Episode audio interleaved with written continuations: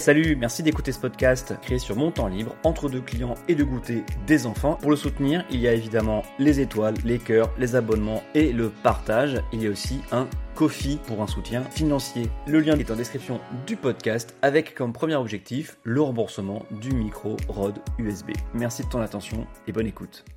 Bonjour, c'est Adrien Parle Politique. Bienvenue dans ce dernier épisode avant une Assemblée nationale à majorité relative. C'est moi ou il fait chaud? Fort heureusement, cette vague de chaleur sera courte. Donc je crois que techniquement, on ne peut pas parler de canicule, car si j'en crois Météo France, il faut que les fortes chaleurs se prolongent pendant plusieurs jours et que cela soit le cas aussi bien de jour que de nuit. Mais ça, c'est la technique. En attendant, on a chaud. Il faut que les gens comprennent que la France, clairement, va cramer cette semaine. Le changement climatique qu'on subit, ce sont les émissions d'il y a 20 ans, d'il y a 30 ans. Vous le savez, hein C'est l'époque où gauche et droite ricanaient de concert sur les écolos. Ça fait plus d'un demi-siècle que les écolos sont conspués, moqués, quand ils disent qu'il faut éviter une énième autoroute, un nouvel aéroport ou une nouvelle piste, la disparition d'une ligne de train, une mine euh, d'extraction de plus, euh, des pavillons bâtis au milieu de rien, un dix millième rond-point pour justement relier ces pavillons avec encore une zone commerciale, hein, la zone commerciale de plus.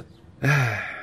J'ai posté cette réflexion, disons plutôt ce commentaire désabusé, sur Twitter et j'ai eu quelques réponses, dont une qui a retenu mon attention parce que cette personne me disait que personne ne parlait du réchauffement climatique avant Nicolas Hulot et Al Gore en 2007. Ce n'est pas tout à fait vrai.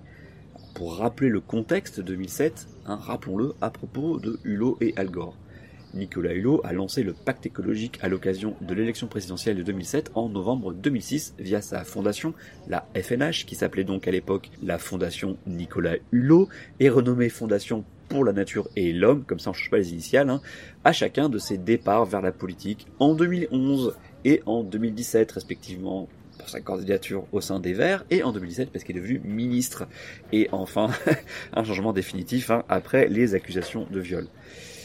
Ce pacte, hein, pour y revenir, consistait en 10 objectifs et surtout en 5 propositions. Alors c'est rapide à lire, les voilà.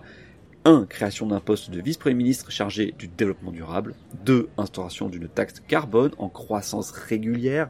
3. Réorientation des subventions agricoles vers une agriculture de qualité. 4. Systématisation des procédures de démocratie participative. Et 5. Mise en place d'une politique éducative et sensibilisatrice à l'écologie et au développement durable vous remarquez qu'on n'a pas énormément avancé sur ces sujets, voire qu'on a reculé sur certains, par exemple la taxe carbone.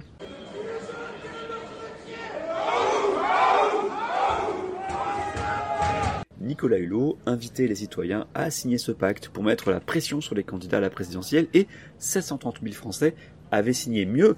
Hulot invitait les candidats à s'engager, ce qu'ils ont tous, ou presque, hein, ils ont tous fait oui, bon, sauf Jean-Marie Le Pen, dont on n'attendait rien de toute façon. Donc même Nicolas Sarkozy, hein, à qui on doit tout de même, pour lui en justice, le Grenelle de l'environnement, s'abordait ensuite par son passage à l'Assemblée nationale, tout comme l'ont été d'ailleurs les propositions de la Convention citoyenne sur le climat 11 ans plus tard. Je voudrais d'ailleurs, au point où j'en suis, dire un mot de toutes ces questions d'environnement. Parce que là aussi, ça commence à bien faire.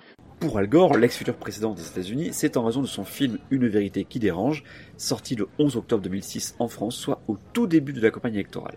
Des gens découvraient alors la gravité de la situation, trois ans après la signature du protocole de Kyoto. Quatre ans après la canicule de 2003, qu'on ne reliait pas forcément au réchauffement climatique à l'époque, hein, ce n'était qu'un épisode météorologique exceptionnel qui nous aura permis toutefois de voir le ministre de la Santé d'alors en polo dans sa maison de vacances pour nous donner des leçons de solidarité qu'on entend encore parfois. Ce qui est là, c'est l'accumulation, l'accumulation de l'âge, l'accumulation de la solitude, l'accumulation euh, du manque de soins, du manque d'attention, du manque de vigilance. Soyons un peu plus solidaires dans ce pays. Faisons attention, faisons attention aux personnes qui nous entourent. Mais je digresse encore, je reviens. L'effet d'une vérité qui dérange la campagne présidentielle, ou du moins le résultat de la candidate écolo, Dominique Voynet, a été inexistant. Et c'est pas faute d'avoir essayé pourtant. Pour revenir à la réponse qu'on m'a faite sur Twitter, certes, le réchauffement climatique n'était pas forcément le sujet principal des programmes politiques, qu'ils soient écolos ou non, mais parce que tout ça paraissait il y a 20 ou 30 ans encore plus lointain qu'aujourd'hui. Toutefois, j'ai été chercher le programme de Noël Mamère, le candidat des Verts en 2002, hein, 20 ans déjà, et le réchauffement climatique est cité deux fois dans l'introduction et dans le premier point du programme qui s'appelle le développement soutenable pour préserver les générations futures. Deux points, sauver la planète.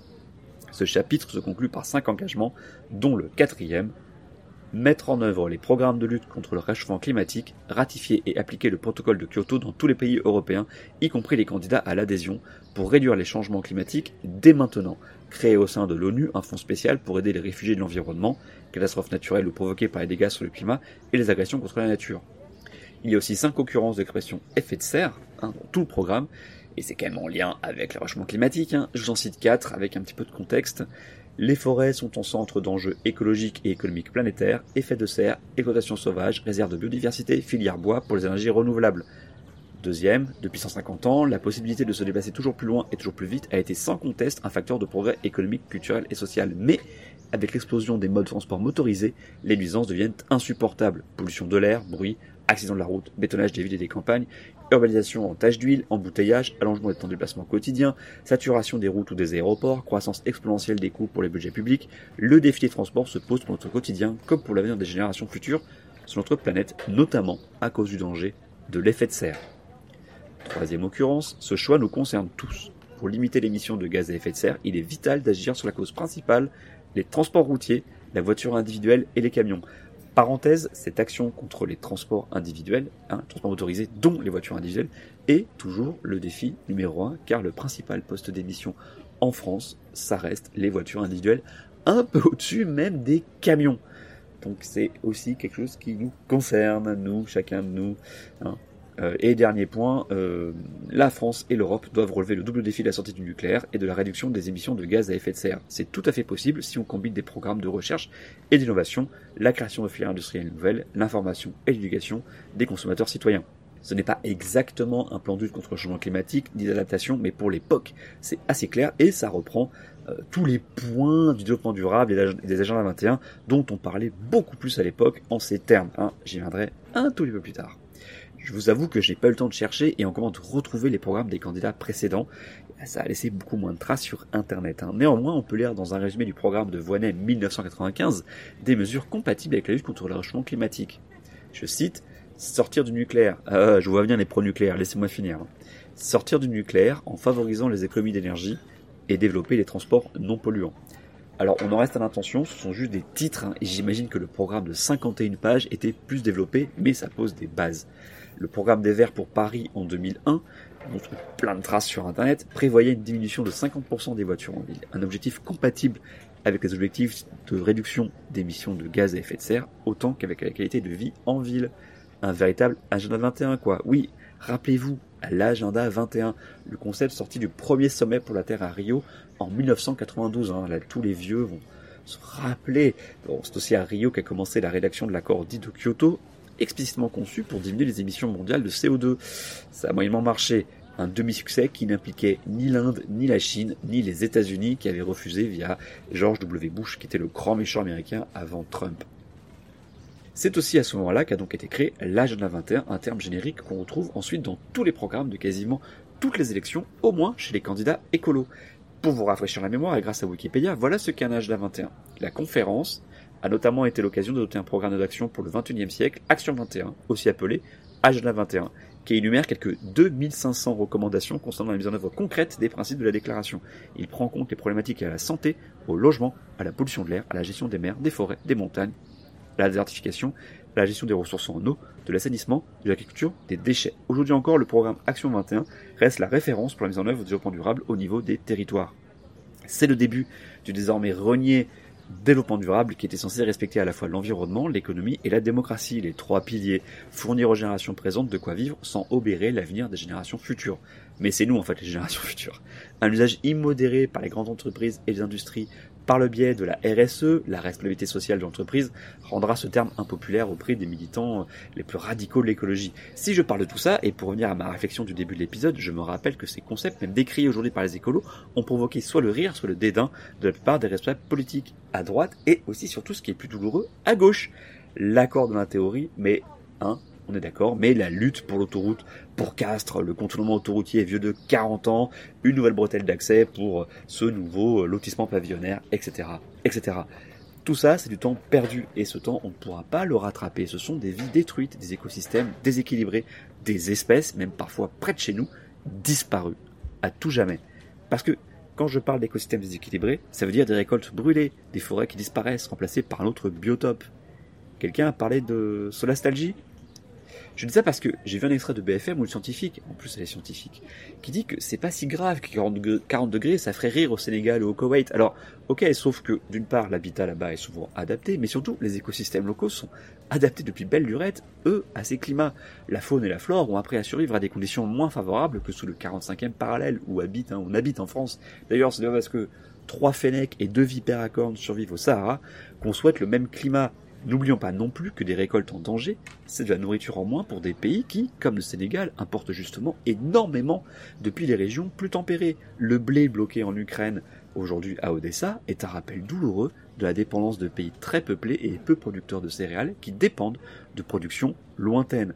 On peut toujours se dire qu'après la guerre, ça rentrera dans l'ordre, mais si des zones entières deviennent impropres à la culture par manque d'eau, par trop forte chaleur ou au contraire parce que c'est la mousson trois fois par saison, les tensions sur les marchés alimentaires deviendront la nouvelle normalité. Et des gens auront faim. Tout ça pour dire que parfois, quand on a milité pendant des années au sein du Parti Colo et que même les partenaires rigolaient, c'est parfois amusant slash énervant de voir tout le monde se revendiquer de la lutte contre le changement climatique à la faveur d'une canicule précoce alors que leurs familles politiques respectives n'ont pas forcément accompli grand-chose quand elles étaient au pouvoir. Pour tout vous dire, en 2008, j'ai fait un atelier programmatique développement durable pour une liste municipale. Et on a commencé par la sécurité routière au motif que l'écologie et les transports partageaient le même ministère. Et c'était vrai, hein. Et c'était même pas pour parler des zones 30 ou des pistes cyclables seulement. Aménagement de sécurité. Vous savez, les carrefours très larges avec des voies de tourne à gauche, des gros haricots qui obligent les piétons à faire des détours, à la super écologie urbaine, quoi. Mais allez, on n'a pas vraiment le temps d'être rancunier. Plus il y a de monde convaincu aujourd'hui de l'urgence de s'adapter et de diminuer le réchauffement, mieux ce sera. Je sépare bien les deux. Il y a urgence à s'adapter en verdissant les villes, en diminuant la circulation motorisée, en apprenant à vivre en canicule, en gérant l'érosion des côtes, en adaptant nos habitats aux événements climatiques extrêmes que sont les tempêtes, en cultivant d'autres céréales, d'autres légumes, d'autres fruits, en mangeant autrement. Et il y a le temps long du réchauffement climatique, avec des effets visibles en seulement 20 à 30 ans. Et là, c'est en diminuant nos émissions de gaz à effet de serre, en aidant les pays moins développés à se développer sans passer par la cage charbon ou pétrole qu'on pourra agir. Et j'ai pas dit que ce serait facile. C'est pour ça que l'initiative de Réveil Écolo, un collectif d'étudiants et jeunes diplômés mobilisés face aux crises écologiques, est plutôt sympathique, même si je doute que ça fasse bouger beaucoup de lignes. Il compte se placer à l'entrée de l'Assemblée nationale pour éduquer, former les députés, donc les nouveaux députés, euh, qui seront élus dimanche prochain, aux enjeux climatiques pendant 20 minutes. C'est soutenu et relié par le futur ex-député Mathieu Orphelin. Et je les cite, les scientifiques français les formeront donc à l'urgence écologique lors de séances de 30 minutes à, pas 20, 30, pardon. L'objectif, transmettre le consensus scientifique justifiant l'urgence à agir dans tous les secteurs, quel que soit le bord politique, et par la voie législative. Sur, sur le gâteau, ils pourront repartir avec un résumé en 10 points pour chacune des parties du dernier rapport du GIEC préparé par vos serviteurs et validé par les auteurs français du GIEC.